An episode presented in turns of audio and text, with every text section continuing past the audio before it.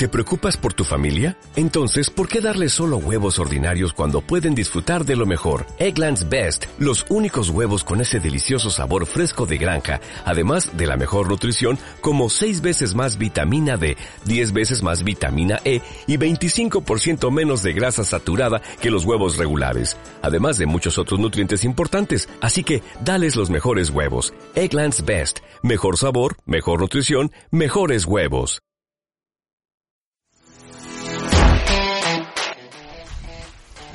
Pues muy buenas tardes a toda la gente. Buenas tardes. Chinga, bueno, la gente que nos esté viendo en cualquier parte del mundo o nos esté escuchando, preferentemente porque es un podcast, ¿verdad? Este, pero de cualquier manera también lo vamos a poner en YouTube para en dado caso que alguien quiera ver nuestras hermosas caras, pues ya puede hacerlo fácilmente, nada más teniendo conexión a internet. Eh, y si no, porque es horrible, pero todas las demás con ganas. No, hombre, pues bienvenidos al primer podcast de Envilados con mi queridísima Yasmina Ayala, mi primer invitada. Oh my God, qué bonito. Ah, bravo, bravo, qué, qué, hermosa eres. al fin te tengo aquí. es muy local eso y no se los voy a revelar, ¿eh? Um, no, hombre, de verdad que estoy muy contento este, de que estemos esta tarde eh, fresca de verano. Pues estamos sudando horrible. No, hombre, no, hombre, ya sabes que tú eres amigocha de, de, la familia de Luis Vila y Quinta Luna. Ay, lo dije primero yo Luis Vila y luego Quinta Luna, mira qué mamón. bueno, este, somos todos una familia y el orden de los factores, sabes bien que no, no afecta al producto. Um, pero sí, Yasmin, estamos aquí pues para, para querer saber un poco más de lo que eres y lo que haces, porque pues obviamente a toda la gente de Nuevo Laredo y Laredo, Texas, porque eres internacional, te conocen en Laredo, Texas. este, pues sí, toda la gente sabe que eres una gran cantante y sobre todo que eres guapísima. Eres guapísima y yo te invité precisamente, fíjate qué inteligente yo, ¿no? Invito a la gente guapa para hacer podcast y cuando hago videos invito a los feos. Pero, igual se va a hacer la transmisión. Igual se va a hacer la transmisión y pues lo, lo preferente es que a la gente le guste, ¿verdad? Y que sobre todo, fíjate que yo no entendía la importancia de los podcasts hasta que no supe que en realidad la mayoría de la gente está, por ejemplo, haciendo cosas que no puede estar poniendo atención a la televisión mientras está, por ejemplo, lavando vasijas o lavando ropa o, o, haciendo otras cosas, entonces prefiere escuchar en lugar de ver, porque a la hora de ver pues no va a poner atención a nada. Y esa es la importancia de los podcasts. Por eso los podcasts están teniendo mucha, pues mucha, digamos, ah, afluencia y mucha importancia en estos momentos, porque sí, sí, se requieren, ¿verdad?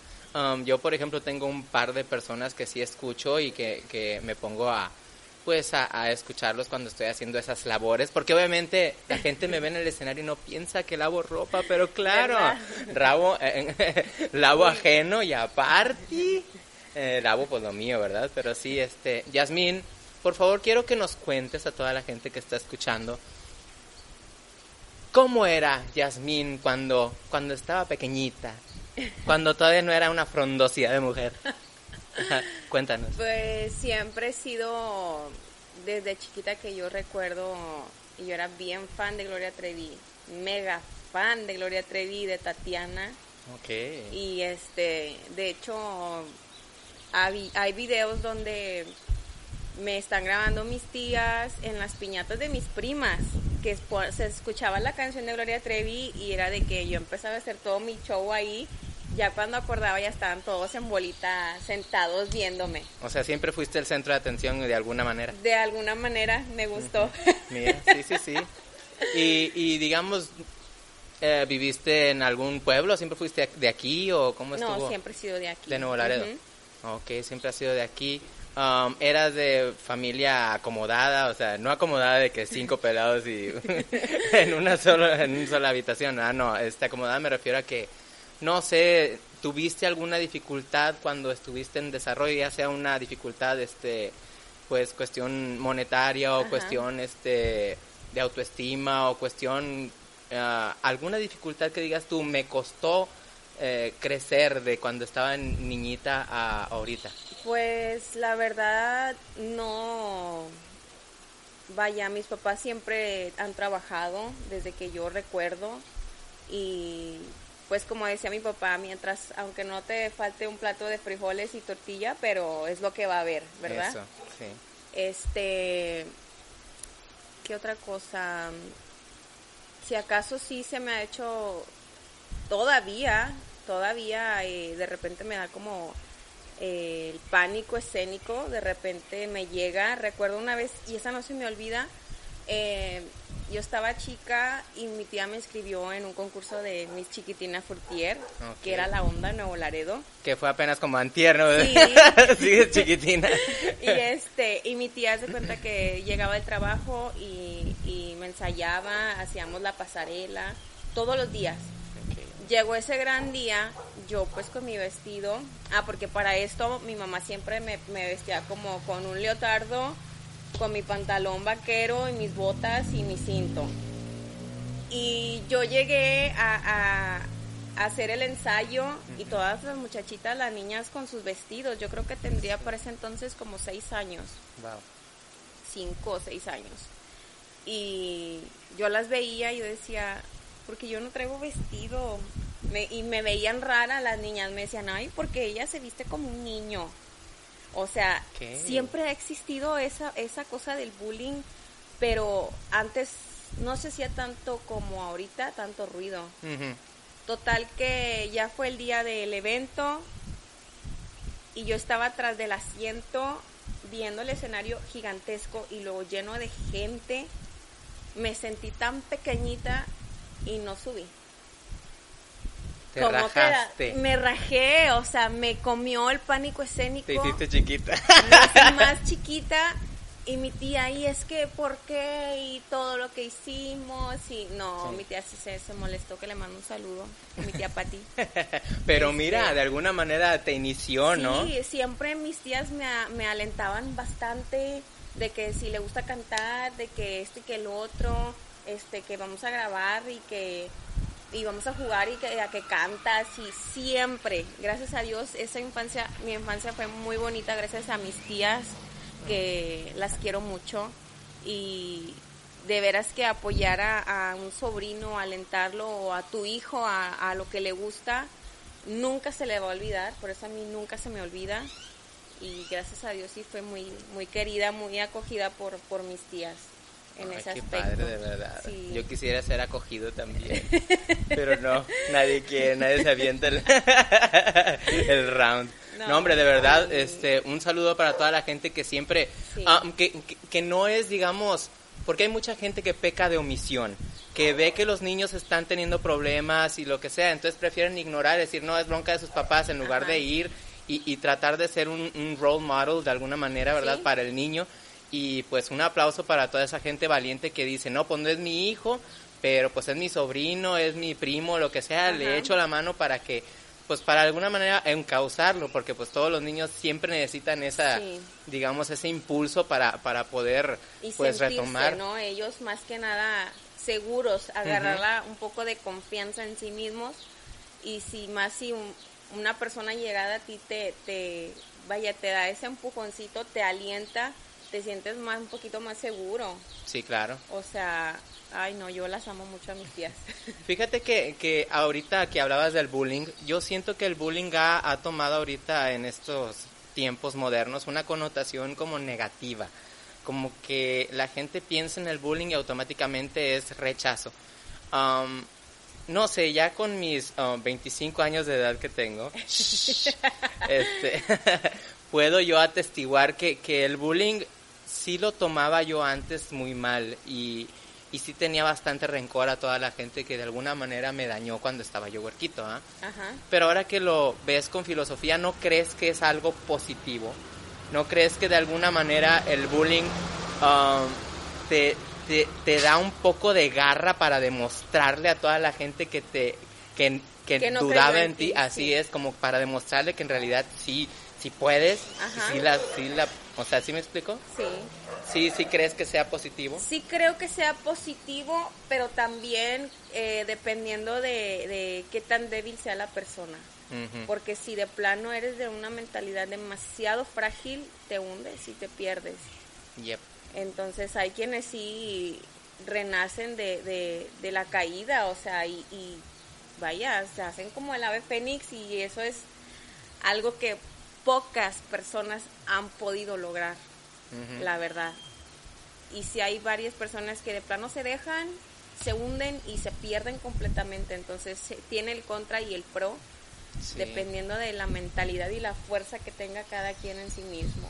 Sí, la verdad que sí. Este, y de ahí la importancia de, dejarles a los huercos un, un cimiento de autoestima. O sea, decirles que, ok, mijo, yo te apoyo en lo que sea que emprendas y, y, y empezarles a generar en la mente ese ese aspecto de, de, autovalía, de que sí valgo, no importa lo que haga, pero valgo, ¿me explico? Entonces, cualquier persona que venga y te trate de tumbar, el cimiento ya está firme. Entonces, ah, eso pues ayuda bastante a los huerquitos y pues un saludo también a los huerquillos que nos van a estar viendo en YouTube, porque YouTube en realidad es de huerquillos, ¿me explico? Este, Spotify no, Ahí necesitas... De la chaviza. es de la chaviza, exactamente. Sí, de hecho yo igual también lo aplico con mis hijos, que si les gusta cantar, que si les gusta bailar, o sea, yo de que vamos, o sea, o vamos a cantar todos y los grabo y cosas de esas. Mi hijo, el mediano, ama a Michael Jackson y en el kinder, pues yo le mandé a hacer sus trajes de Michael Jackson, tenía, él era un Michael Jackson en chiquito. Okay, okay. O sea, fue creciendo y lo fue perdiendo, pero trato siempre de que si esto es lo que a ti te gusta, o sea, hazlo, no tengas miedo y yo te voy a apoyar. Claro. Porque es lo más importante alentar a tu hijo en cualquier arte que le guste.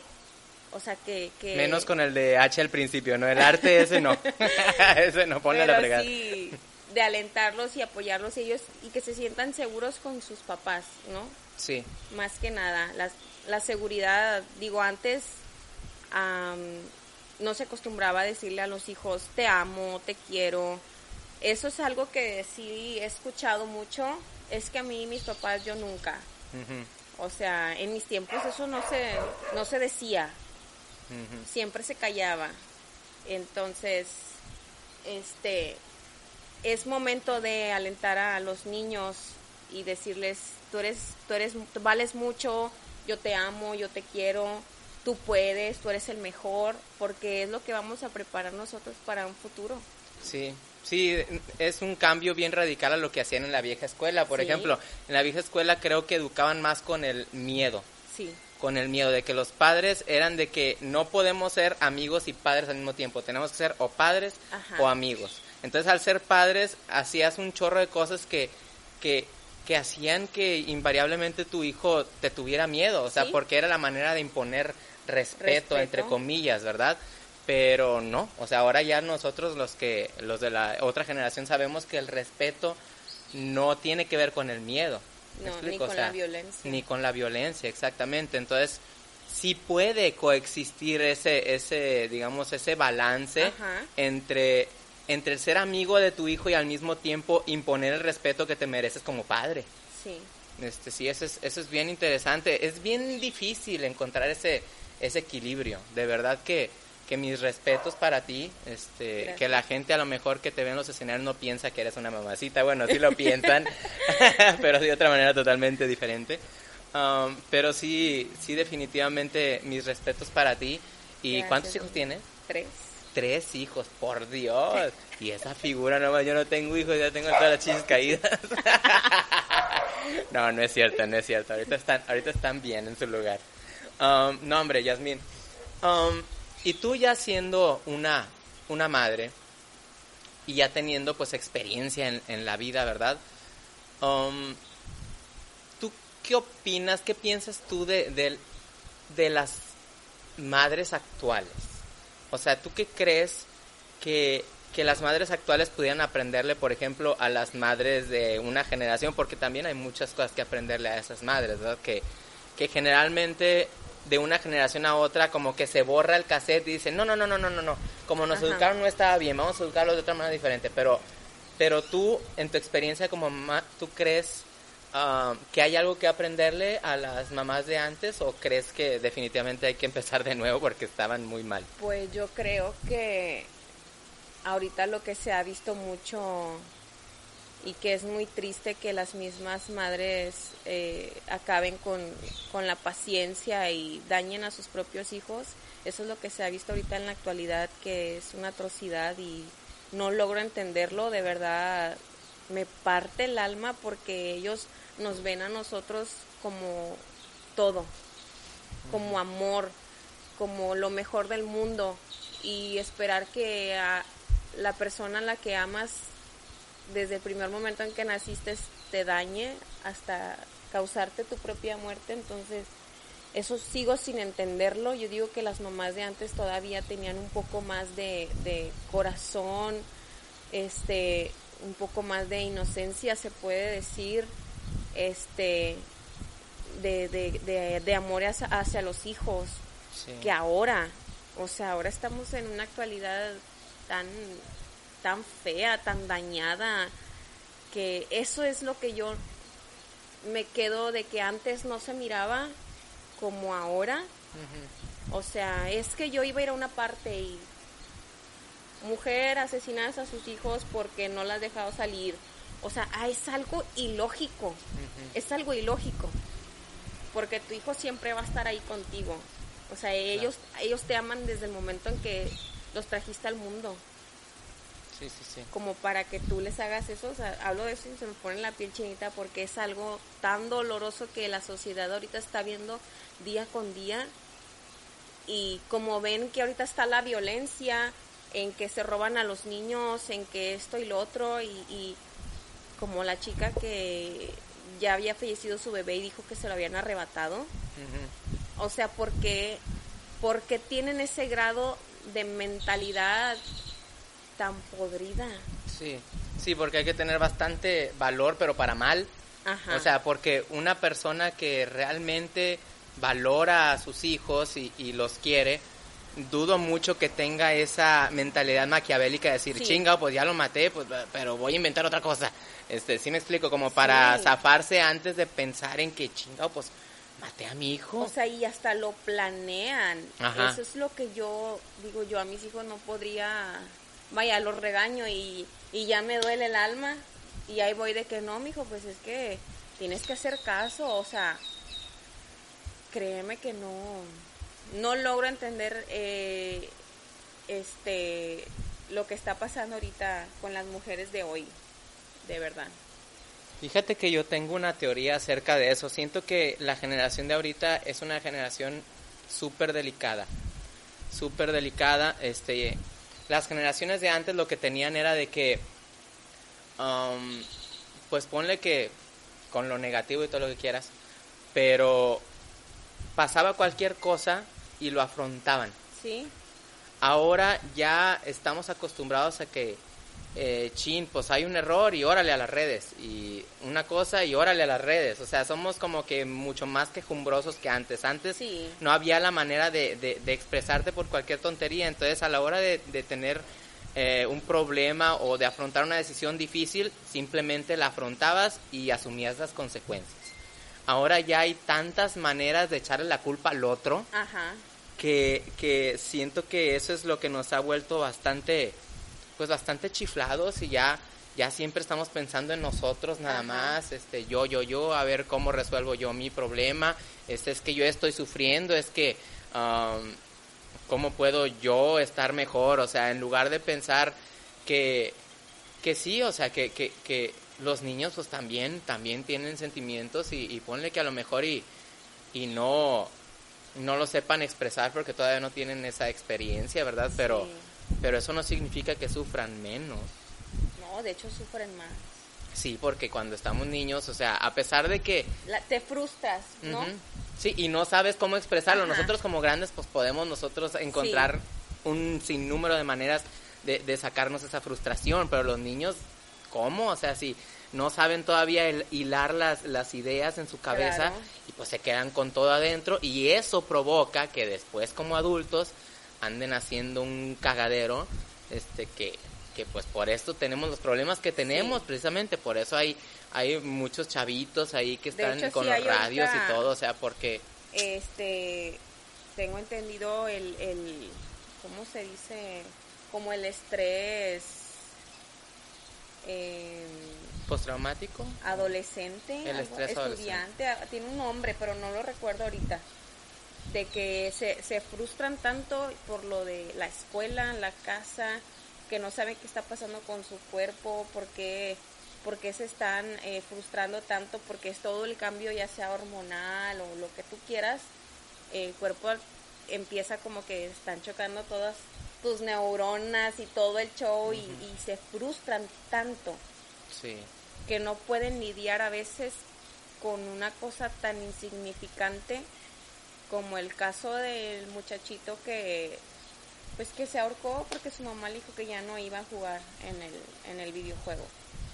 O sea, eso es que ya el niño traía un problema Sí. de frustración, de estrés, que no saben cómo, qué hacer, vaya, porque no tienen la confianza de hablar con los papás, de decir, es que yo no sé por qué me pasa esto, es que me siento así, entonces es muy difícil que tu hijo te tenga confianza para contarte las cosas. Pues imagínate, o sea, en el momento que, que estás revelando que la única manera que te mantiene feliz en el mundo es un videojuego, quiere Ajá. decir que el resto de tu vida está por la calle de la amargura y, Sí. y ese tipo de, de- de- de señas, ¿verdad? Son las que los papás, señales. los papás deberían saber interpretar, pero cuando, cuando no las interpretan te das cuenta que, que pues que a lo mejor los padres pues no, no tenían esa, esa vocación de ser padres también.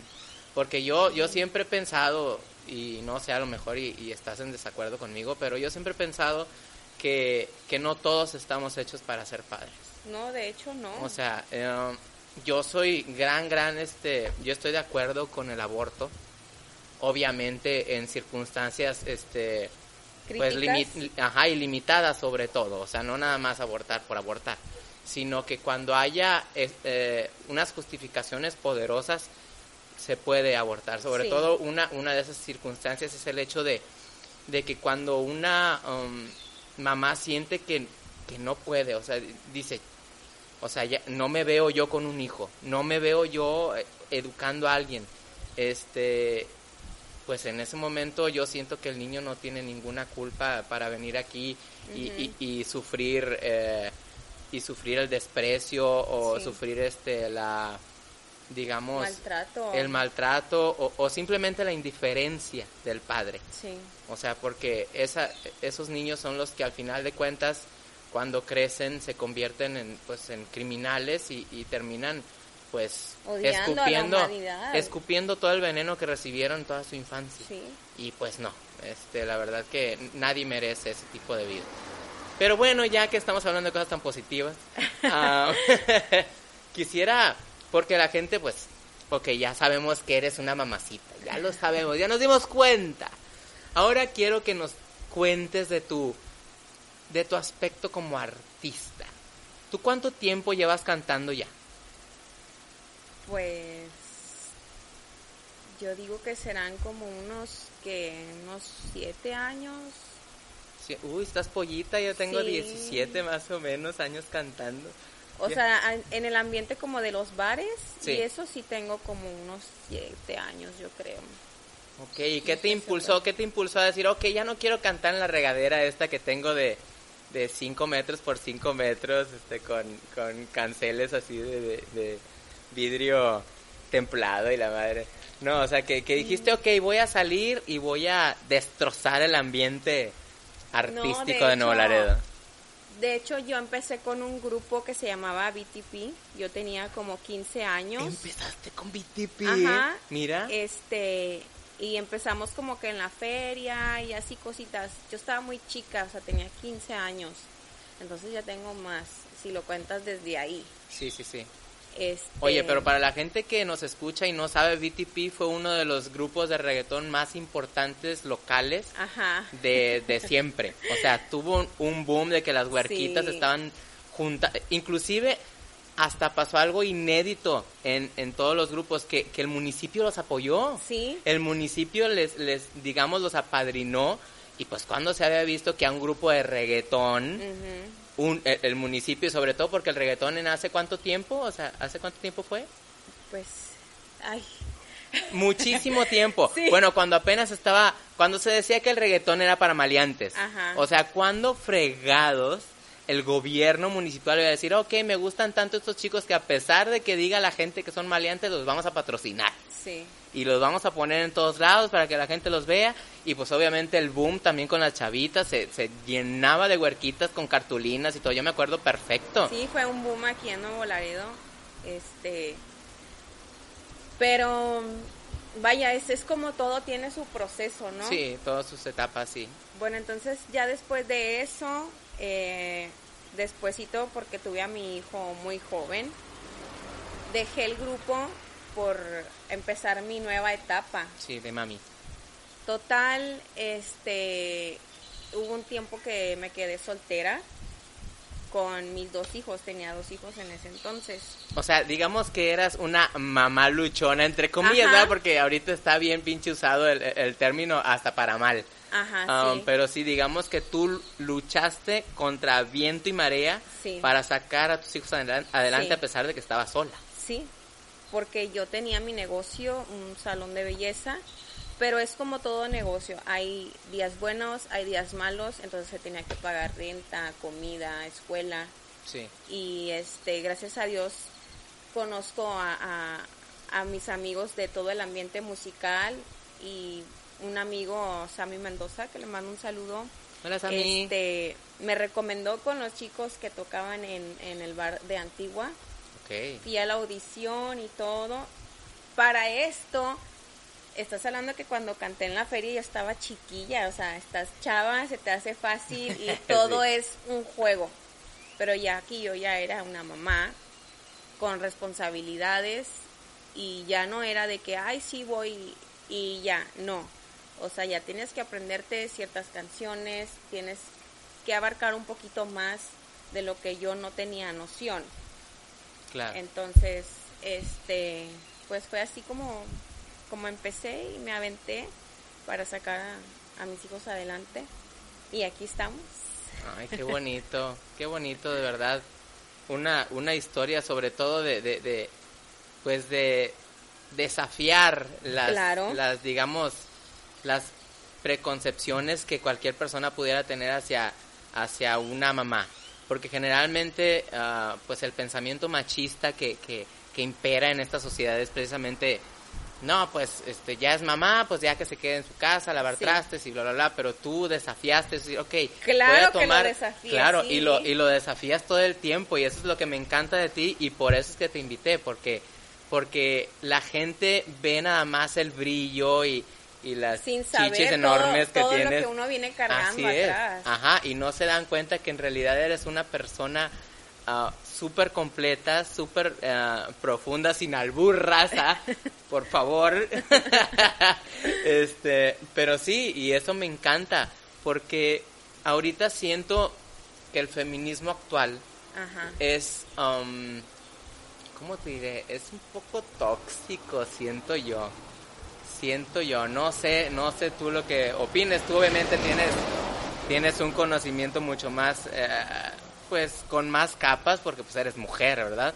Pero yo siento que, que ahorita um, el feminismo actual como que quiere al mismo tiempo que está pidiendo ah, ser protagonista, al mismo tiempo quiere ser protegida como antes. ¿Sí me explico? O sea, no sé si me estoy dando a entender. Ah, que no están dispuestas muchas mujeres a decir, ok, voy a salir al ruedo y voy a luchar, sino que quieren estar como que, como que luchar desde sentadas, ¿me explico? Sí, Así como que, ay, no, yo quiero que, que la gente no me mire.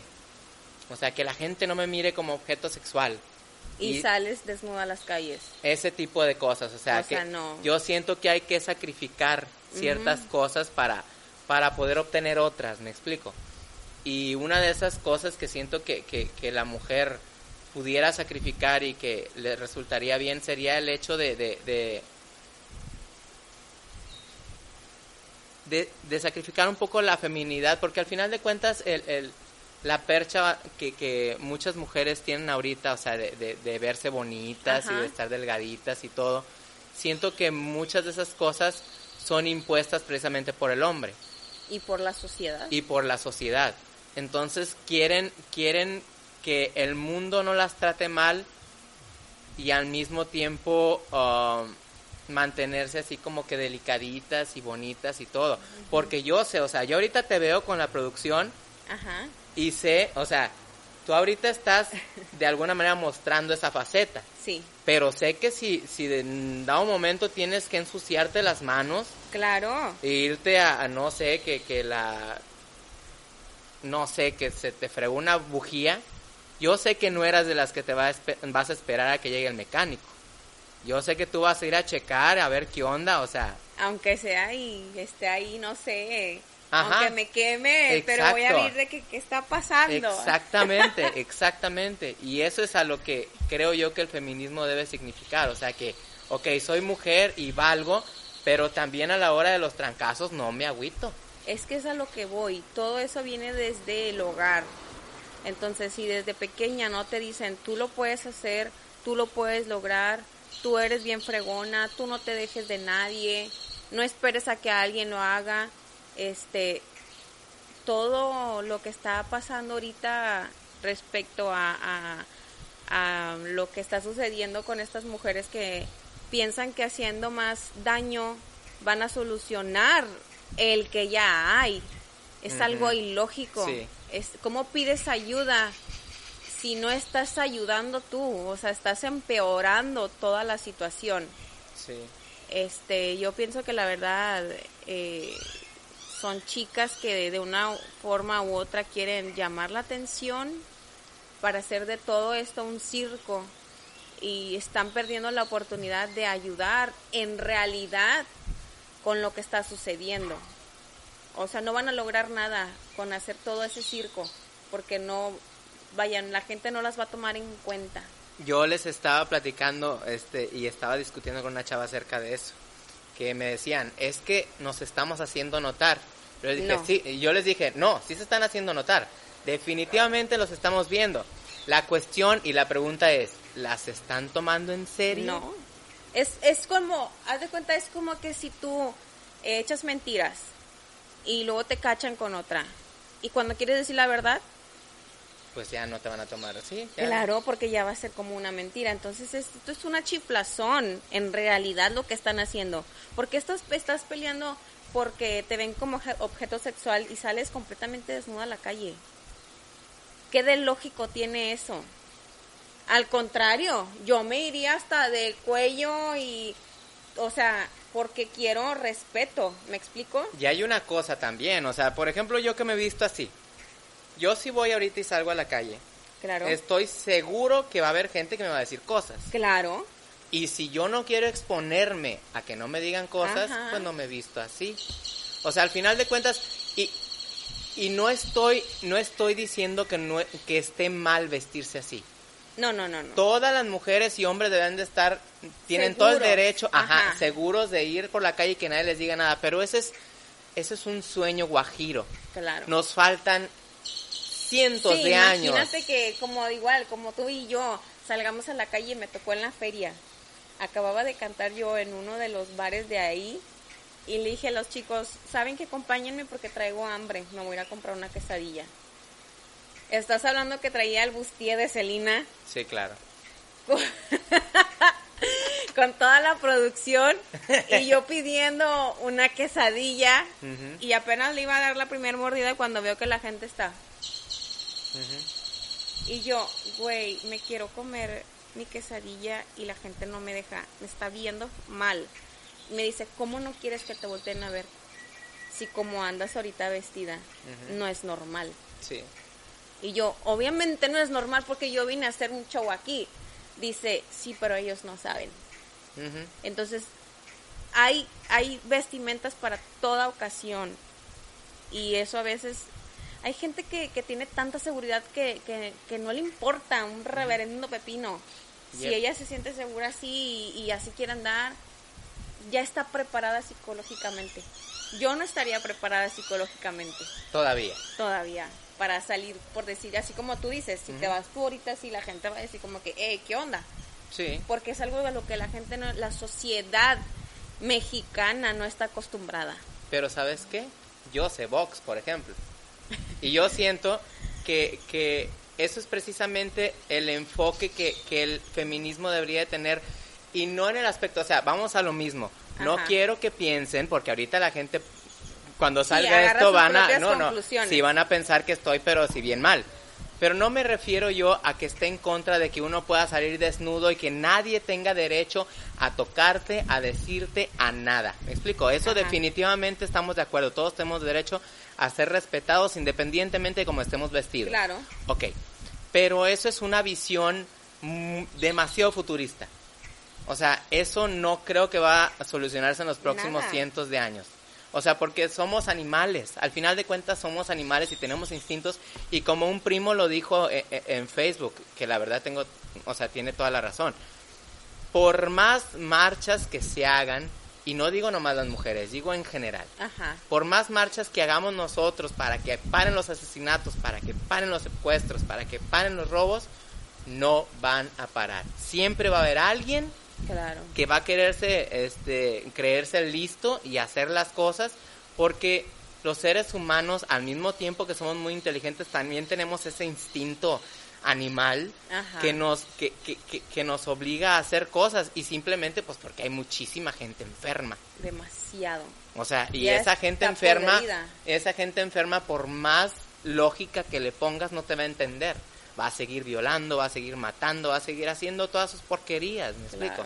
Entonces, ah, no vas a poder evitar eso por más marchas que hagas, o sea, no, hay manera de concientizar a todos, a lo mejor a la mayoría, pero a todos es imposible. Entonces yo siento que algo más aterrizado, algo más, algo más presente sería el enfocarse en uno, en cómo quiero cambiar al mundo enfocándome en mí mismo voy a tratar de ser menos prejuicioso, voy a tratar de ser, uh, de, de, de, no hablar tan golpeado, de, de, pensar un poco más mis palabras a la hora de decirlas. Pero jamás. Ah, o sea, pero empezar con uno mismo nada más, ¿me explico?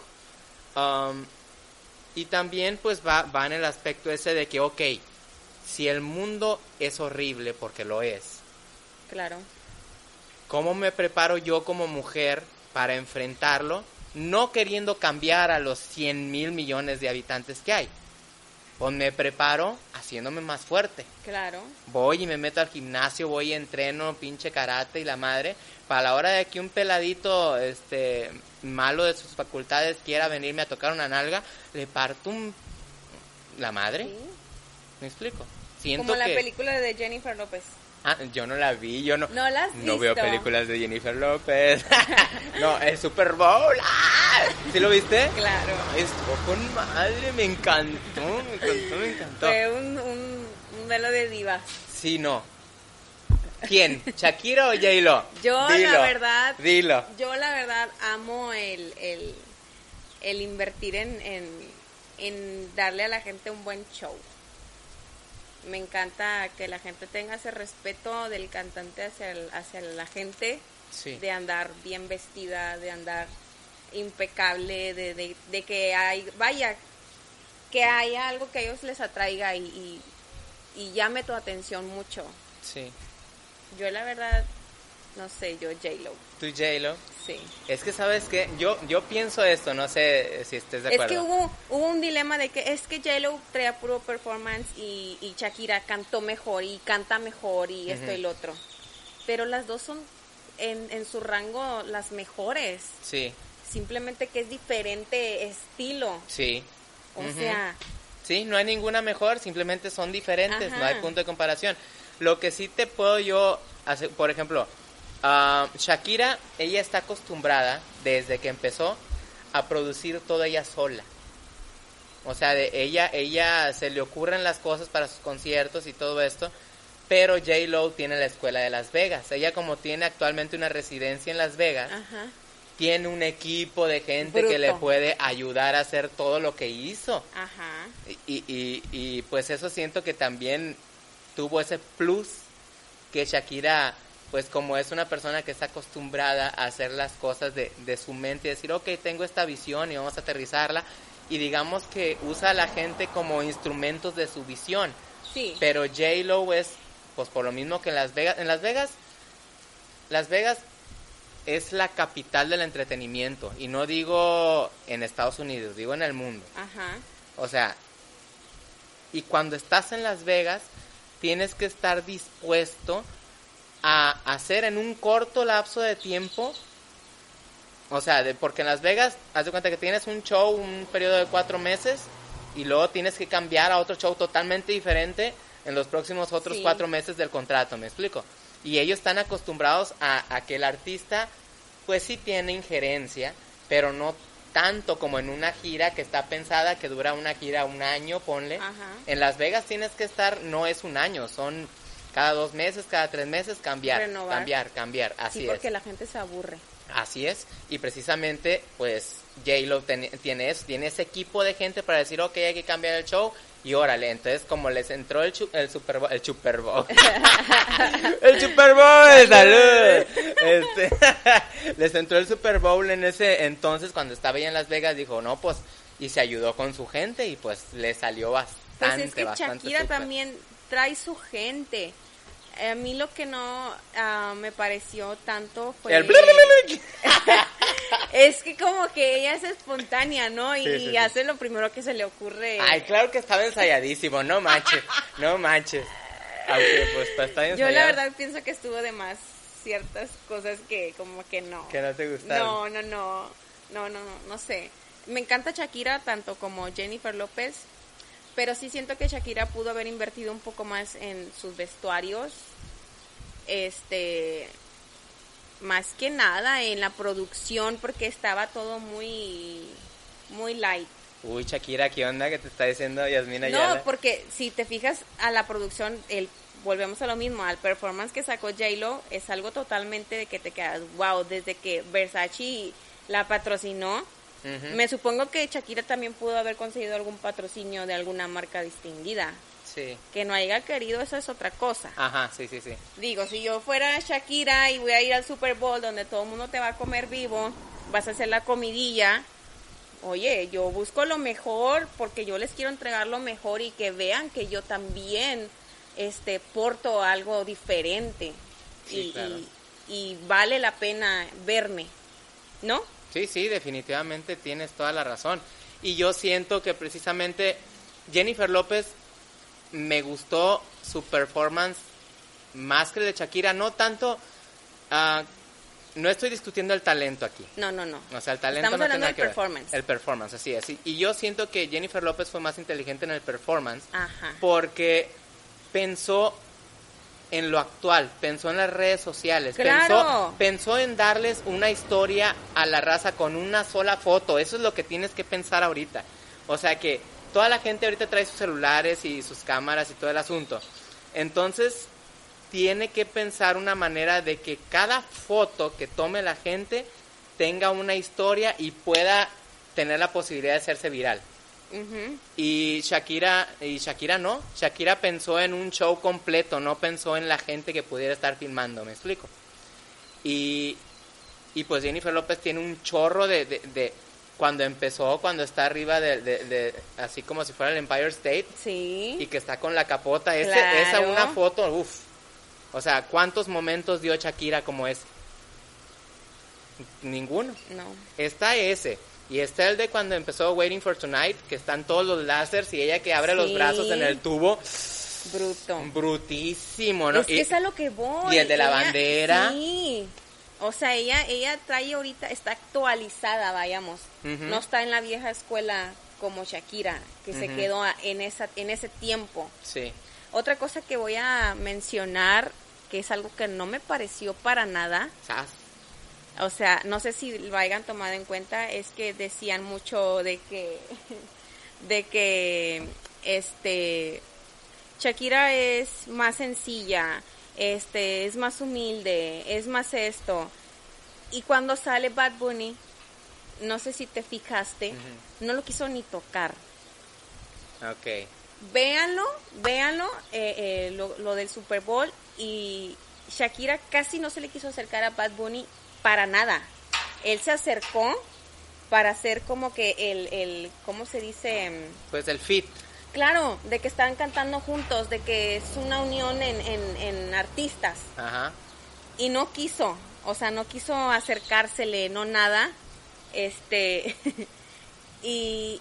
Es que llegó Emma. Hola, Emma. Hola. Y Jennifer López, lo que vi, ella bailó con J Balvin, ella interactuó con J Balvin, ella lo acogió, o sea, ¿sí me explico? Sí, sí, sí. Porque estás haciendo un equipo allá arriba, no nada más eres tú y J-Lo, no, eres tú, Bad Bunny, J-Lo y J Balvin. Sí, en el momento que se suben al escenario ya son un equipo, claro.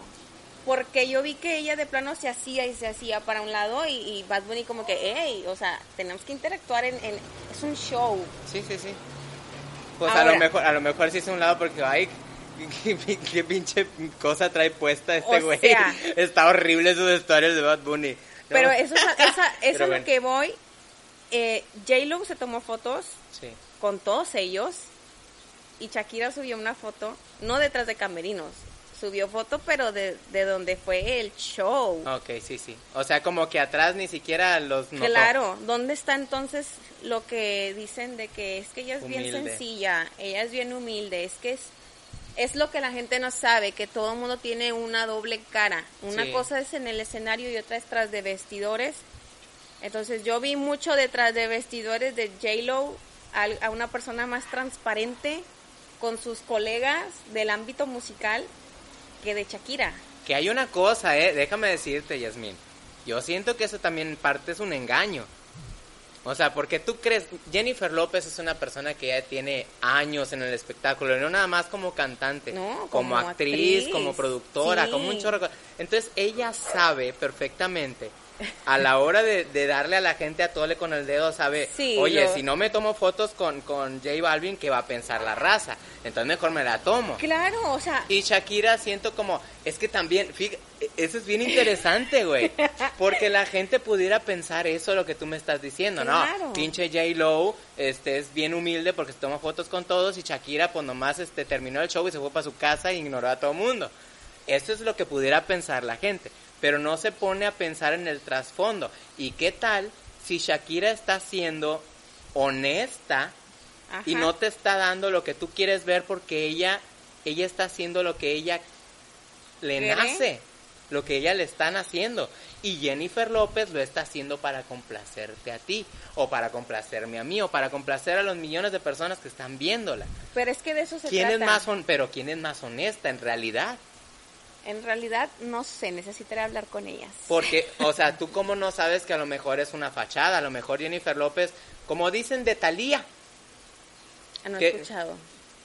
Que Talía, o sea, por ejemplo, Talía, si tú vas y la saludas, según lo que he escuchado, es que en las sesiones de, de, en los meet and greets que hacen de repente en, lugares donde venden sus discos y ella va y, a tener contacto con sus fans, todas sonrisas, para la foto y todo, pero nada más para la foto.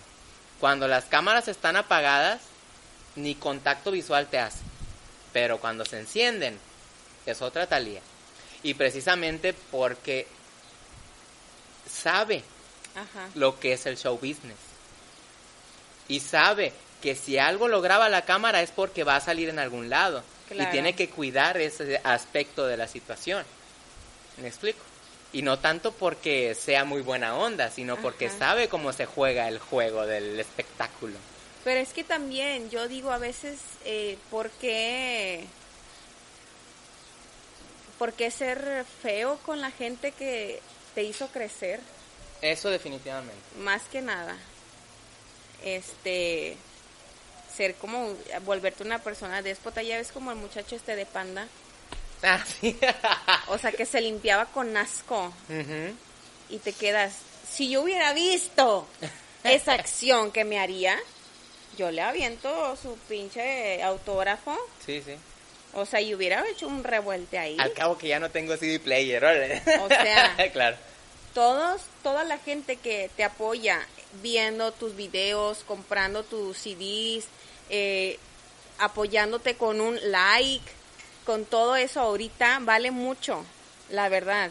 Y tú ser grosero y ser déspota y, ser descortés con las personas que, que creen en ti, que les gusta lo que tú haces, es es como, no sé, mentarles la madre. Nada justifica la grosería, porque sí se vio bien grosero. Mega se grosero. vio bien grosero.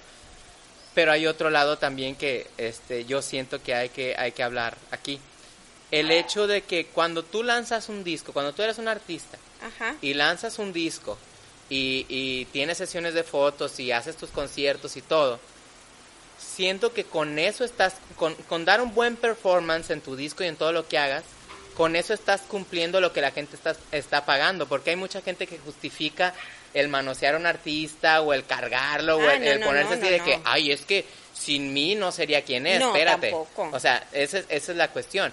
Que, que, hay que encontrar, todo es en un pinche equilibrio. Es que también hay gente que no sabe que hay un respeto. O sea, pues yo puedo llegar y, ay, me da usted autógrafo y me acerco para la foto y ya. No tengo por qué yo hacer contacto eh, con, con el artista de quererlo besar, de querer... Eso también estuvo mal. De que una chava lo besó y ya todas quisieron. O sea, he conocido personas que por saludar de beso en el cachete a alguien le sale irritación en la piel. O sea, mmm, deben de, de, poner en todas las partes donde va a haber como la firma de autógrafos por favor hagan su fila, no está permitido que se le dé beso al artista ni que esto y lo otro porque ya estás abusando de. Digo, a mí no me gustaría que vinieran y que la muchacha quisiera que la cargue. ¿Cuál ha sido tu peor experiencia en una tocada? Así de esas de, de, que te has sentido, eh, no sé, o que a lo mejor uh, te da miedo lo que pueda hacerle a tu integridad como persona o alguna grosería que te hayan hecho. Uh, Cuéntanos, cuéntanos. Lo que, gracias a Dios, siempre a los lugares donde he ido eh, me cuidan. Eso sí, se los agradezco mucho. Ah, no por ser, no por ser, este, pero porque una vez me pasó que estábamos en un bar y se sube una persona y me pide una foto arriba del escenario. Okay. Entonces yo estoy cantando y yo claro que sí me volteo y me tomó la foto. Pero ya después no se quería bajar el hombre. Y que otra, y que otra. Entonces yo volteo a ver a mi amigo que es eh, de los guardias de ahí del bar. Y le hago así como que, hey. Entonces ya viene y lo baja. Ok, ok. Pero el muchacho otra vez se subió. Entonces ya era algo como que yo dije, esto no está bien. Sí. Desde ese entonces, fíjate, nos subimos a cantar y ahí estaba ahí mi amigo parado para que no volviera a suceder algo así. o yo les digo, ¿sabes qué? Acompáñame hasta mi carro. Este, gracias a Dios que como quiera ellos saben que estás en un bar y las personas ya andan borrachas, o sea, ya andan alcoholizadas y ni saben ni lo que andan haciendo. Estoy de acuerdo. Oye, Yasmin, nomás que te voy a pedir que no me toques a la próxima. no, hombre. Uy, pues, perdón. no, hombre, no te creas, chula. Este, de hecho, a mí me pasó algo bien feo. Este, bueno, no fue tan feo si lo ves así ah, de una manera, um, ¿cómo se puede decir? Cuando lo ves de una manera objetiva, pues no es tan feo, ¿verdad? Pero sí, una vez estaba yo cantando y al terminar de cantar me metieron la mano. Pues ya sabes que yo uso unos shorts, así que casi no quiero enseñar pierna. Um, sí se ve ahí en la pantalla. A ver si no me bloquean el video en YouTube. Ah, pero sí, estaba yo después de cantar y una chava me metió la mano literalmente por debajo del short y me, me empezó a tosquear. Me molestó, pero ¿sabes qué me molestó más? ¿Qué? El hecho de que le ofrecí un disco y no me lo compró. O sea, sí. Digo, oye, pues si vas a, si vas a estarme tosqueando, pues por lo menos cómprame algo. Claro. no, no, pero eso, eso no tiene justificación. No, porque, pero esto está, eso faltando el respeto. Ajá, yo no le dije nada porque yo no estoy, yo no tengo miedo al contacto personal. O sea, definitivamente no le tengo miedo. Lo que sí no me gusta es que yo nunca consentía eso si me hubieran dicho, ¿me das permiso? Y yo hubiera hecho que sí, yo hubiera dicho que sí, la verdad. O sea, porque te digo, a mí me vale madre. Yo le hubiera dicho que sí. Y me hubiera tocado y me hubiera pasado nada. El pedo es que lo hizo sin consultarme.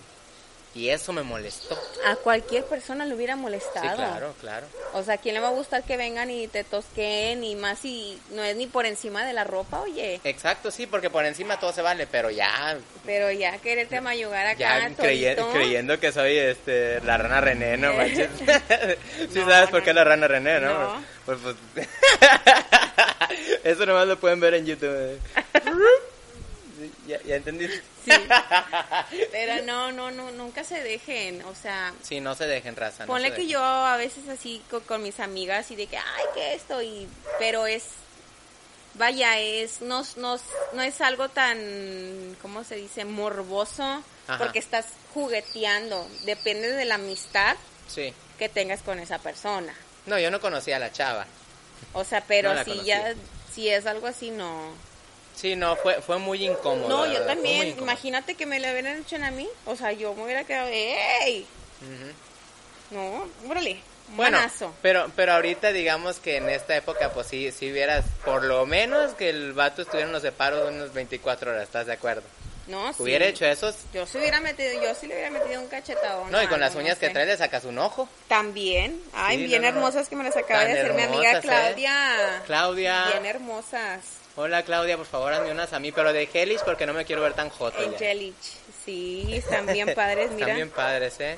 Lástima que la gente no, no puede ver en HD porque no tenemos presupuesto tanto, ¿ah? pero ya después con Yasmín, rato. ya cuando la sepa, cuando la gente sepa que Yasmín es nuestra primera invitada, no hombre, las, patrocinios Pero es que hoy así. no vine con toda la producción, igual y otro día nos venimos más Ima- producidos. Imagínense si no viene con producción cuando venga producida, oh my god. Se van a derretir las ya- paredes. Ya, más profesional y, y vean de lo que hablamos. Bueno, tú ahorita si vienes producido a como vas y haces tu show, Sí, sí, sí. pero yo no. eh, y así se da cuenta la gente de, de, de a cómo nos vamos, vaya, hacer el show y por qué Claro. la gente nos ve raro. ¿Sí me explico? Sí, sí, claro. Así es. Quiero, quiero hacer una acotación. A Quiero que la gente sepa que no voy a editar absolutamente nada del video. Este video es sin cortes comerciales ahorita, Ajá. porque no tenemos patrocinios, pero Así no hay cortes de acuerdo los patrocinadores. Y todo, todo lo que van a ver aquí es absolutamente sin editar. Ajá. Ya lo que pueda eh, eh, salir de esto, ya de que digan, chinga, no me gusta cómo piensa este güey, o, o que te echen en tus redes Sí, sociales, ya pues ya ni modo. Nosotros lo sabremos, este, eh, ¿cómo se dice? Afrontar como profesionales en la mentira que somos. no, hombre, Yasmín, de verdad, este, me encanta, me encanta que estés aquí conmigo, Gracias te por agradezco invitarme, un chorro. baby. Este, y pues no sé, estaba yo pensando, ahorita que estábamos hablando de, de pues de, de esta diferencia que hay entre el, entre el hombre y la mujer en el aspecto de, de que yo si hubiera dicho, ay mira esta chava Ajá. me está tosqueando, ¿qué crees que le hubieran hecho a la chava? Y si un vato te estuviera tosqueando de la misma manera que me tosquearon a mí, ¿tú qué crees que ya hubiera pasado al que chavo? quieres llegar. O sea, ¿tú, ¿tú crees que realmente hay igualdad ahorita que se No está... hay igualdad. Obviamente, porque a la chava no le van a hacer nada y si a mí un hombre me toca, obviamente que sí, por el simple hecho de ser mujer. Ajá. O sea, Entonces, ¿tú crees, tú crees que, que sí hay, que, que las mujeres de alguna manera tienen eh, mejor en ciertos aspectos que, que nosotros los hombres? sí tienen ventaja las mujeres y eso lo saben de antemano toda la sociedad. O sea, la mujer lleva la ventaja. Hasta con el simple hecho de separarte o divorciarte, la que se queda a cargo de los hijos es la mujer. Y a veces uno no sabe si la mujer es la mala del cuento o la buena. Sí. O sea, ahorita no sé por qué volvemos al tema de que, este, por qué siguen ellas queriendo hacer, alzar un poco más la voz cuando no se han dado cuenta de todo lo que abarca la mujer ahorita. Deberían ellas de investigar también un poco más para ver hasta qué rango abarca la mujer, la voz de la mujer, en vez de hacer tanta tanta violencia. Violencia contra violencia no llega a nada. Sí, exacto. Sí.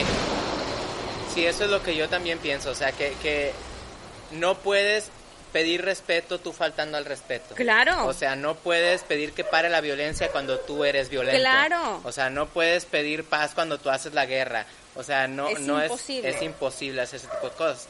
Ah, lo que sí puedo entender es que a lo mejor la ley sí las ampara. La ley definitivamente está ampara- eh, amparando a las mujeres mucho más que a los hombres. Um, lo que sí no las ampara tanto es, digamos, el pensamiento machista. No es la ley, no tiene nada que ver con la ley, eh, tiene que ver con el pensamiento machista. También. O sea, que, que el estereotipo de una mujer es que se quede calladita, que no haga pedos, que bla, bla, bla, bla. Entonces, todo ese tipo de cosas, los pensamientos, la ley no los regula. Y eso es lo que pienso que muchas mujeres en el feminismo actual quieren luchar contra. Contra el pensamiento machista, de que las mujeres todavía pueden ser de alguna manera manipuladas a, que nos, a lo que nosotros los hombres queramos. ¿Sí me explico? Sí. Ese, ese lado siento el que es el que quieren atacar, pero no siento que se esté atacando de la manera No, o correcta. sea, igual, no quieras abarcar todo. No se puede, no se puede. Igual a la otra que vayan a votar, chequen bien por quién van a votar. Claro. Porque igual ellos eh, llegan con, con prometiendo cosas, pero tienes que checar detrás. Que, que ellos llevan atrás cargando. Digo, nuestro señor, eh, este, Nuestro viejito santo. claro, ya traía cargando un morral. Sí, sí, sí. muchísimo atrás de que todo esto pasara. Yo no voté, yo no voté. Yo tampoco. A ver, díganos algo. O ya sea, somos dos. yo tampoco voté. ¿Por qué? Porque al fin de cuentas ellos hacen lo que ellos quieren, ponen a quien ellos quieren. No, tu voto no cuenta porque si hubiese sido así, hay campañas, hay este to- todo ese rollo que uno ya sabía contando votos y gana otra persona. Entonces ahí te das cuenta de que no. Yo siento que todos los políticos, todos, absolutamente todos, para llegar al nivel de una elección popular republicana, Ajá. necesitan tener que haber vendido el alma al diablo antes de llegar ahí. Claro. Porque cuando tú eres demasiado bueno y el sistema no te quiere porque eres dema- porque el sistema estamos hablando de, de un montón de gente, todos los que rigen el país. de toda Y la si- corrupción. De toda la corrupción. Entonces, si tú eres una persona buena Ajá. y dices, quiero gobernar el país bien, toda esa corrupción que está al lado va a hacer hasta lo imposible para que no llegues. Claro, porque de eso se de eso se mantienen Claro. de la corrupción. ¿Cuánto no te descuentan eh, para lo del seguro? Bueno, a las A mí personas no me descuentan nada porque tengo por mi decir a todas las que les pagan maestros y todo ese show, eh, hablando por mis papás, Sí, claro. les descuentan a ellos de su cheque, ¿verdad? Cuando vas al seguro, dices, ¿qué onda? Yo fui una vez que mamá se puso mala, yo le dije, vámonos de aquí, esto es una carnicería. O sea, no aguanto ni siquiera el olor de estar ahí. Y se supone que ellos te están descontando para que tú tengas tu seguro. O sea, para que cubra y tú vas a estar bien y las instalaciones cada vez están peor. Yo no he visto que que este que estén mejores ni el seguro ni el ISSSTE, la verdad. Sas. O sea, bien mal. Y aparte también el pueblo no cuida. Nos ponen áreas verdes, nos ponen hasta lo que no. Y oigan, de pérdida, tengan tantita madre de cuidar las cosas. Es Se que la- quejan. Y luego no las cuidan y luego quieren que les pongan más. Pues ya por eso la gente ya no quiere hacer nada. La sociedad está muy enojada, Yasmin. Muy enojada. Precisamente por eso es que yo siento que hay tanto. Porque yo no creo que haya gente mala. No. Excepto, claro, la gente que está mal de su cabeza. Ajá. Pero la gente que está bien de su cabeza, yo siento que no hay gente mala. La maldad radica en que o se les trata mal, o tienen una mala vida, o no se les trata con respeto, o no son, o, o no se les trata con justicia y equidad. Eso provoca que la gente se llegue un momento en que no sea por maldad, sino sea por, La frustración. por vaya. frustración o por indiferencia. Ya te tratan como que ya les vale madre, porque ya les vale madre, ya sienten, no, pues si estoy trabajando y dando lo mejor de mí y mis mis este, Jefes. mis jefes no lo notan y me siguen tratando como si fuera yo el último de los últimos, ¿para qué me esfuerzo? Pues sí. Y por eso ya empiezan todos así como que, ah, sí, está bueno, pásale señora ahí. O sea, pero con todo el desdén del mundo porque porque ahí está, porque no están siendo tratados con dignidad como personas. Tú puedes ganar millonadas, pero si no se te trata dignamente como trabajador, no, no, va a llegar un momento en que no te va a gustar el trabajo Ajá. y los y vas a tratar a toda la gente, o sea, ya ya no ves a la gente y eso es bien triste, Yasmín, porque ya no ves a la gente como gente. Ya nomás ves a la gente como como como números o como entes nomás que están Sí. entrando y saliendo. Y y eso es Sí, porque Bien, ya bien, le bien pierdes el sabor a la vida. Sí, ya dices, no, pues ya, es a lo que volvemos igual. Empieza la frustración y empieza de que ya para qué vivo, nadie me toma en cuenta, nadie valora lo que hago. Y te empiezas a hundir. ¿Qué haces, Yasmín, tú para para mantener ese lado, porque todos tenemos ese lado. Sí, ¿Qué haces para mantener ese lado que te dice, nah, no eres lo suficientemente buena? Nah, no alarmas. ¿Para qué te levantas de la cama? O sea, ¿para qué? O sea, ¿para qué te vas al gimnasio, hombre? Si al final de cuentas ni te van a ver. ¿Qué haces para mantener esas voces? Qué buen punto acabas de tomar. pues mira, lo que yo hago es como yo les digo a todas. Si nadie te echa porras, échate tú sola. Porque al fin de cuentas la única persona en la que vas a confiar y, y en la que vas a creer es en ti. Porque nadie más va a creer en ti como tú. O sea, y es lo que yo hablo, no creas, o sea, todo el mundo llegamos eh, en ese punto y a veces dices, no, es que esto, y te hundes y te hundes y te hundes y te hundes. Pero tienes que, que empezar tú mismo y decir, ¿sabes qué? No, o sea, ¿cómo? Yo tengo que... Nadie, nadie va a ver lo que yo hago si no me muevo. O sea, uno mismo tiene que, que echarse porras, que amarse más que nada. Porque si no te amas tú, ¿cómo vas a amar a alguien más? O sea, amarte, respetarte, quererte. Decir, yo valgo mucho. ¿Por qué me voy a dejar de eso? ¿Por qué me quiero humillar? No.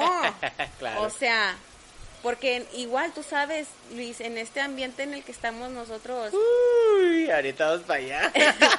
este, está muy envidiado el, el que quién se oye más, Es horrible. quién, quién tiene más tocadas en, en los- los bares, quién este cobra más. Cada quien cobra por lo que trae. O sea, no es que, ¿por qué si fulanita esta te cobra más que yo y que no sé qué? Por eso. Yo cobro más porque yo le invierto a mi imagen. Yo le invierto al show que le voy a dar al público. Y vaya que le inviertes, ¿eh? Porque... O sea, yo tengo que usar cómo entretener a la gente, que les, que más que nada les caiga bien y les guste para que cuando yo vaya a otra parte vayan a querer irme a ver. Y eso es lo que varias eh, no, no les importa, vaya, Sí. porque piensan que es, es un estereotipo el que como vayas vestido, eso es lo de menos. Claro que importa mucho. Importa, así es. importa bastante. Es como si tú vas a pedir trabajo y te vas recién levantada. Van a decir, no, mi hija, aquí no, no tenemos trabajo para ti. Es lo mismo. Pero si te vas bien a la línea, claro que sí, señorita, hasta el trato es diferente. Entonces, deben de tomar mucho en cuenta en cualquier trabajo en el que eh, vayan a, a, a, ¿cómo se dice? Pues En- aplicar. Ajá, de que tiene mucho que ver la apariencia, la apariencia. Yo no aplaudo todavía a los artistas que se suben a cantar descalzos. Ok. O sea, eso se me hace una falta de respeto. Ya van dos cachetadas que le das a Shakira, ¿eh?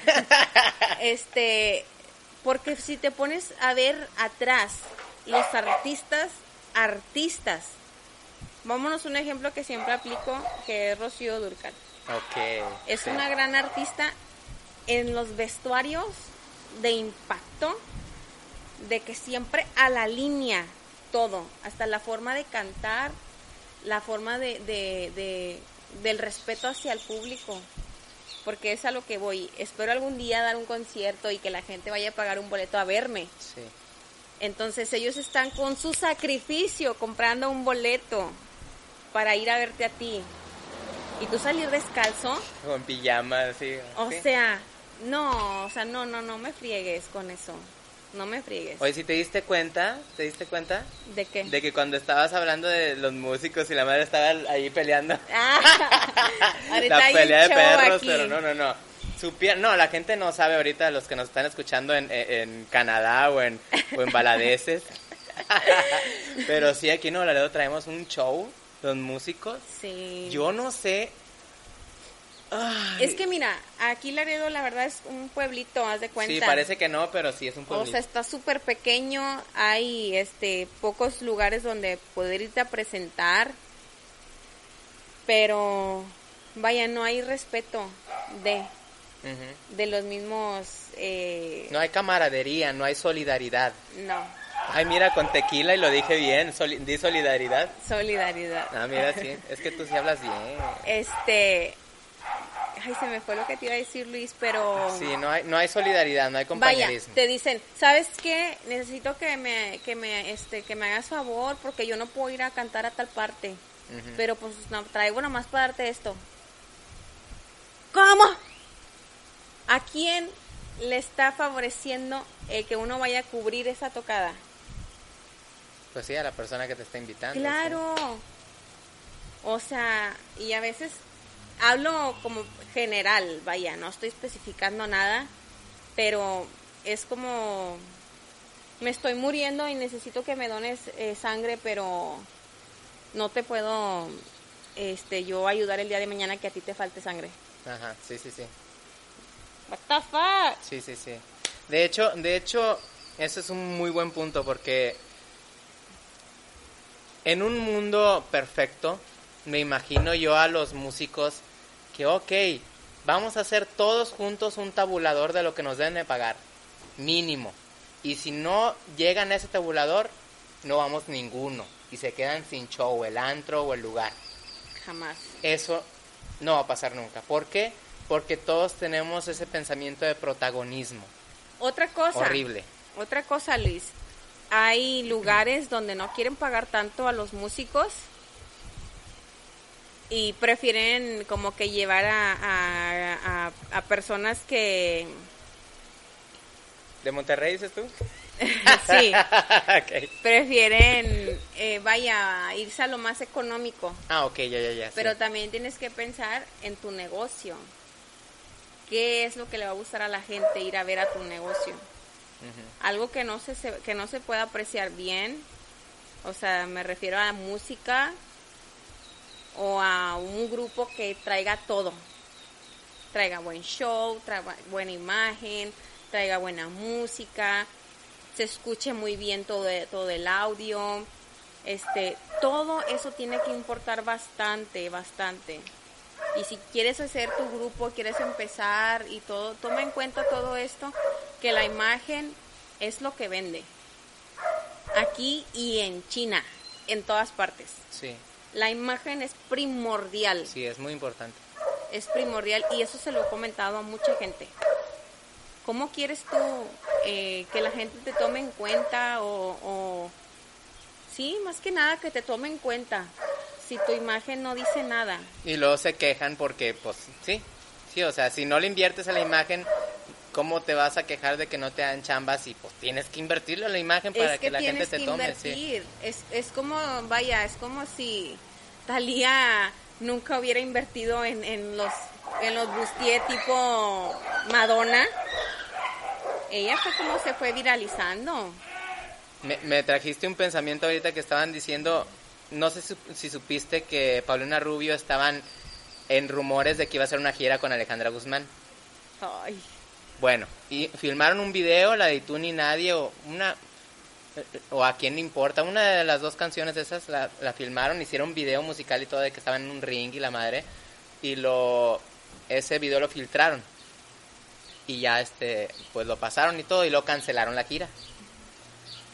porque ya sabes que traen pleito casado desde hace mil años, este, con la de Mío y la de Eigüera, que por Eric Rubin y todo eso, no sé. Investíguenlo, por favor, raza millennial. chicas, ya, ya van a ser ya abuelitas, tatarabuelitas y todavía con el de Mío y, y, Eigüera. Bueno, total, total que no se hizo y dijeron, ok, bueno, se, se canceló la gira, pero al parecer Talía quiere entrarle con Paulina a hacer gira.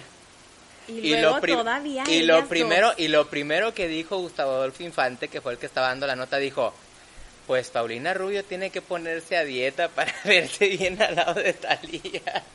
Y yo me quedé. Es que sí. Pues es que sí es Lo que ha hecho mucho eh, Paulina, que critica bastante a Talía, pero igual si alguien te critica tanto, es porque algo de ti le pica. Sí, claro. O sea, ¿qué esperas tú de Paulina Rubio a Talía? Que Talía es una mujer realizada con un señorón millonario, billonario y multimillonario. Acá tu tía sufriendo devastada, la, la Paulina Rubio sin nada. O sea, Italia ya, ella feliz de la vida. Ese es el pensamiento del triunfador, fíjate. Porque a Talía, a pesar de todas las broncas que ha tenido, porque ha tenido broncas también, no es perfecta, siempre se ha mantenido como si siempre tuviera éxito. Claro. O sea, ella puedes ver, puedes saber que tiene chingos de broncas y ella se ve siempre como si fuera la número uno en las listas de popularidad. Y Paulina Rubio no. Paulina Rubio tiene sus periodos de que, ay, me veo con madre porque le estoy pasando bien y luego cuando no le estoy pasando también, pues me veo más o menos. Tú no sabes de lo que estás hablando. A mí la verdad, eh, Paulina se me hace muy ridícula, sinceramente. Hola Paulina, si me estás escuchando. Eh, una, por querer hablar como ni siquiera es una nacionalidad, eh, es algo muy naco, se puede decir. Pues yo siento que es más parte de su personaje, pero quién sabe, a lo mejor y sí tienes razón. O sea, es, hazte cuenta que Paulina Rubio y Thalía es Britney Spears y Cristina Aguilera. Ok, ya. ¿A quién le vas tú? Porque si ya, ah, cuida tus palabras. Es, es haz de cuenta que es la misma historia. Cristina siempre ha, este, criticado mucho a Britney Spears. Y acá estás hablando de Paulina Rubio criticando a Thalía. Sí. Critican a las personas que ya tienen resuelta toda la fama. A porque ellas quieren empezar. ¿Sí me explico? O sea, ¿tú crees que Cristina Aguilera es menos que Britney Spears? No, no creo que sea menos, pero en la época de, en ese entonces, sí era menos popular que Britney Spears. Sí, Britney Spears. Y ambicionaba ella tener toda esa fama. ¿Tú crees? Claro. Yo siento que son artistas totalmente diferentes. Es que yo siempre he sido fan de Cristina. No, o sea, yo también, no digo que no. Ay, de pero Britney, yo, no. sí, yo estoy hablando en el aspecto de cuando Britney empezó y Cristina fue tras, tras de picar Sí. piedra. Entonces, y eso lo sabe todo el mundo, que a Cristina le costó más trabajo llegar a la fama que a Britney Spears. Sí, es- eso es verdad. Sí. Es lo mismo que, pasó con, con esta Paulina Rubio. Paulina, sí. A Paulina Rubio le costó un huevo alcanzar fama, que a Talía ya lo tenía a la vuelta de la esquina. Bueno, sí, pues es que vamos a lo mismo, el espectáculo no, no es un solo talento, porque la gente siempre piensa Ajá. eso, de que es que si canta bien, ya tiene talento. Pero No. son muchísimos más factores que la gente no toma en cuenta. Hay que ser... Hay buen- que ser completo. hay que ten- exacto, hay que tener talento para cantar, talento para, para proyectar, talento para emo, emote, ¿cómo se dice? Em- Motivar. no, es cuando, cuando las emociones, para transmitir emociones, vaya, para no andarme trabando, para transmitir emociones, capacidad también para socializar, porque un artista si no, si no sabe socializar no va a llegar a ningún lado.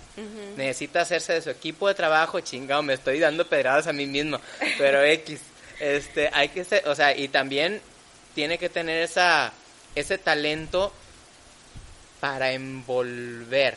Por ejemplo, Salma Hayek, la gente le echa chingos de cagada, pero tiene un talentazo la vieja. Ah, sí. Tiene un talento. Por eso tiene lo que tiene. Por eso tiene lo, que tiene y está donde está, porque su talento, o sea, el, el de actriz no es wow de actriz. Y es que Luis, eh, a veces dicen que puede más un buen cuerpo que tener talento.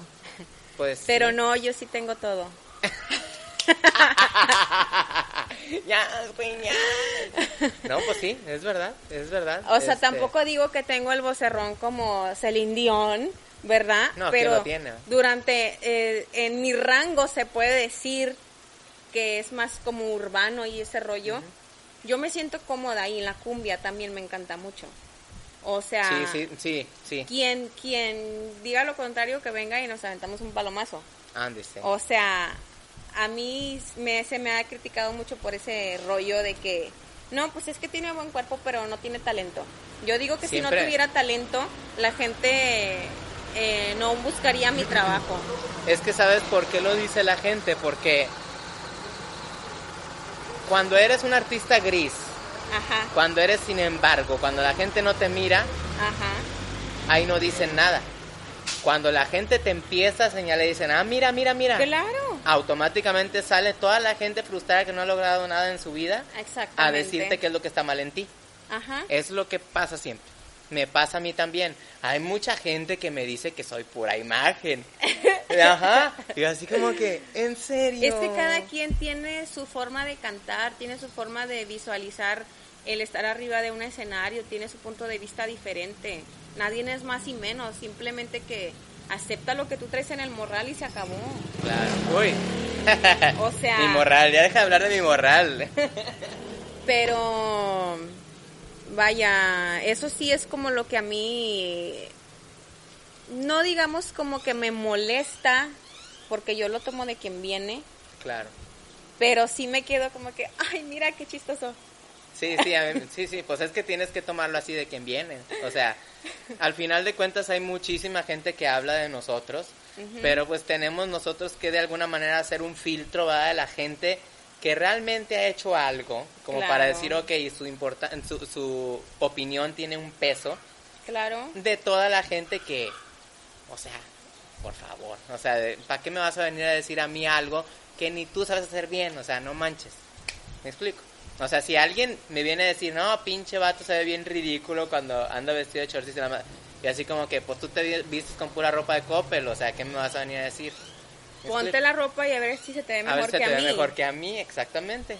Sí. O sea, cada quien trae trae su rollo, vaya. Hay que, hay que vivir y dejar vivir, tan simple como Así es. de fácil.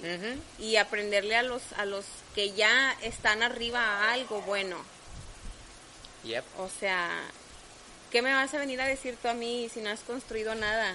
Y yo ya llevo construido gran parte de, de, de- de mis cosas. O Oye, sea, quiero preguntarte acerca de tus de tus proyectos próximos. A ver qué onda, qué podemos saber sin spoilear, ¿verdad? Porque yo sé que quieres tener todo así como un poco um, en secreto. Pues vienen muchas cosas bien padres, Luis. Gracias a Dios se me dio la oportunidad de, de empezar a, a grabar canciones mías. Súper. Este, y espero pronto ya podérselas mostrar a, a- a todos en todas las, las redes sociales y sacar también el, los videos. Ah, ya no es uno, ya son varios. Porque ya, ya tengo, gracias a Dios, colaboraciones con diferentes personas y se ha hecho algo bien padre. Yo ya quisiera que, que poderlo contar, vaya, poderlo de decir, está así y esto y lo otro, y Ajá. pero está bruto, la verdad. Le mando un saludo a, a, La a gente- los chicos sí, con los que hice estas colaboraciones. Ya me sentí, ya me sentí mal, ¿eh? Vamos a Ya hacer me uno, sentí- ah, vamos bueno, a hacer Ya quedó, ya lo grabó aquí, ¿eh? No En con ay. tacones, Pero los de asada, que son mis favoritos. ¿verdad? No, Yo hombre. nomás con unos cinco. de verdad, ya fue un placer, fue un placer que vinieras aquí con este, a este primer podcast. Aunque hace ratito dije podcast, pero bueno, discúlpenme, hombre, es la primera vez, es mi primera vez. Sí, ya vamos a ir Ah. agarrando la onda. Sí, de verdad que sí, te agradezco de todo corazón que te hayas dado la vuelta por acá. Este, nos despedimos porque ya el sol nos está pegando en la Ya, espalda y pues no, Pero sí, este, esperemos de verdad que, que tu carrera siga a donde yo creo que va a seguir, que sé que, que sé que va a ser hasta arriba. Gracias. Yo lo sé, siempre, siempre te he tenido mucha fe. Eh, a pesar de que de repente hay gente que quiere meter así como que cizaña. Um, yo siempre te he defendido y siempre he dicho que tú tienes un potencial para llegar muy lejos. Así que pues ya te quiero mucho. Nos vemos a la próxima muchachos, cuídense mucho y pues la gente que está oyendo en el carro pues pues sí, vuelve a escuchar, no hay pex. Al cabo a lo mejor se les pasó un pedacito. Cuídense mucho y nos vemos en el próximo podcast. Bye, soy Luis Vila, nos vemos.